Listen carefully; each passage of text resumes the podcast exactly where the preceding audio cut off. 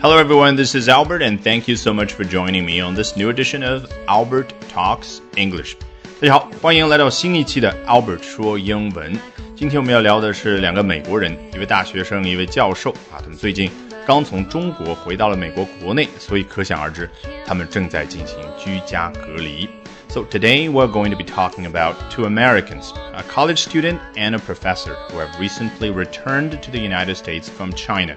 And understandably, they have put themselves in quarantine at home. 本节目内容丰富精彩的完整版以及更多由我原创的英语学习课程都在我的微信公众号 Albert 英语研习社。别忘了 Albert 拼写 A L B E R T 啊，赶紧打开微信 搜索并关注吧。那今天我们首先来看一下《纽约时报》啊是怎么样去说这位大学生的近况的。Clear Campbell expected to spend this semester studying in Shanghai。啊，原来是位女大学生，叫 Clear Campbell。她此前的打算是什么呢？Expected to do something。你看这个 ted 啊，加一个的，这个发音是不是一下子就把你带到了过去的这样的一个时间的时空的状态？好，She expected to spend this semester studying in Shanghai。她原先的计划是在上海完成这个学期的学习。好，听上去她可能是来自于一所美国大学的交换生。She could be an exchange student from an American university。啊，什么叫交换生？他的大学和他所对口的这个上海的一所中国大学之间签了一个 exchange program。啊，交换生计划。那互派五个学生到对方的学校啊，比如说，那这十个学生加在一块儿呢，都叫。exchange students。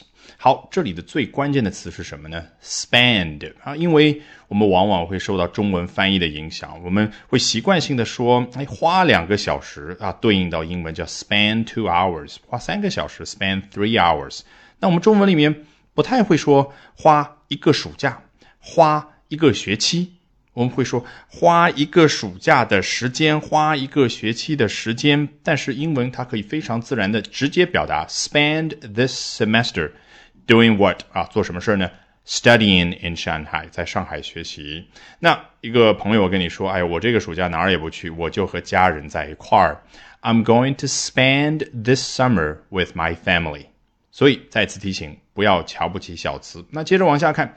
Instead, she is five days into a self-imposed quarantine at her parents' house in South Carolina. 好，instead 话锋一转，什么意思啊？之前的那个预期泡汤了，因为中国出了疫情啊。只不过作者到这不可能一下子就非常生硬的去说这件事儿啊。他说，instead she is five days into something。你猜我最想强调哪个词？对了，into 这样的一个介词，它有一种。 深入的感觉，那究竟深入到什么样的一个程度呢？She's five days into 啊状态啊，她是已经深入到某种状态五天的时间啊，是不是让你想起来说哦，表达一个运动员在打篮球的时候才打到三十秒，他的鞋就破了。Just thirty seconds into the game, his shoe split in half. 那这儿说的是什么状态呢？Into a self-imposed quarantine 啊，这儿的 quarantine 当然是一个名词，表示隔离。那它也可以做动词用啊，隔离某个人。比如说，she just quarantined herself 啊，她刚刚把自己给隔离起来了。那表达自我隔离呢，有一个形容词叫 self-imposed。你看，self 是自己，impose 是什么样的一个动作呢？一般啊。它都表示有比较大的力量，有一种强制性的感觉啊。说到国家，我们都知道超级大国美国呢，经常给各个国家经济制裁。哎，制裁英文叫 sanctions 啊，是名词，也就是各种各样的制裁的政策和措施。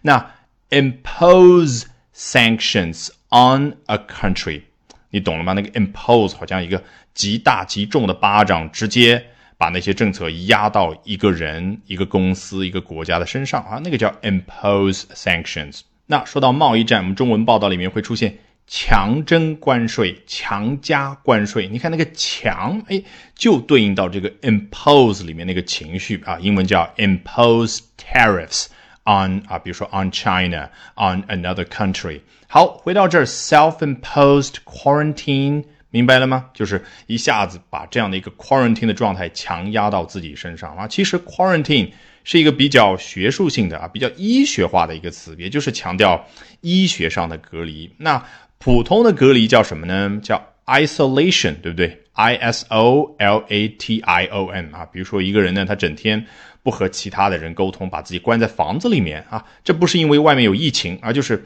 他的个性啊，他目前的这种精神状态导致的。可以怎么说呢？Self-imposed isolation。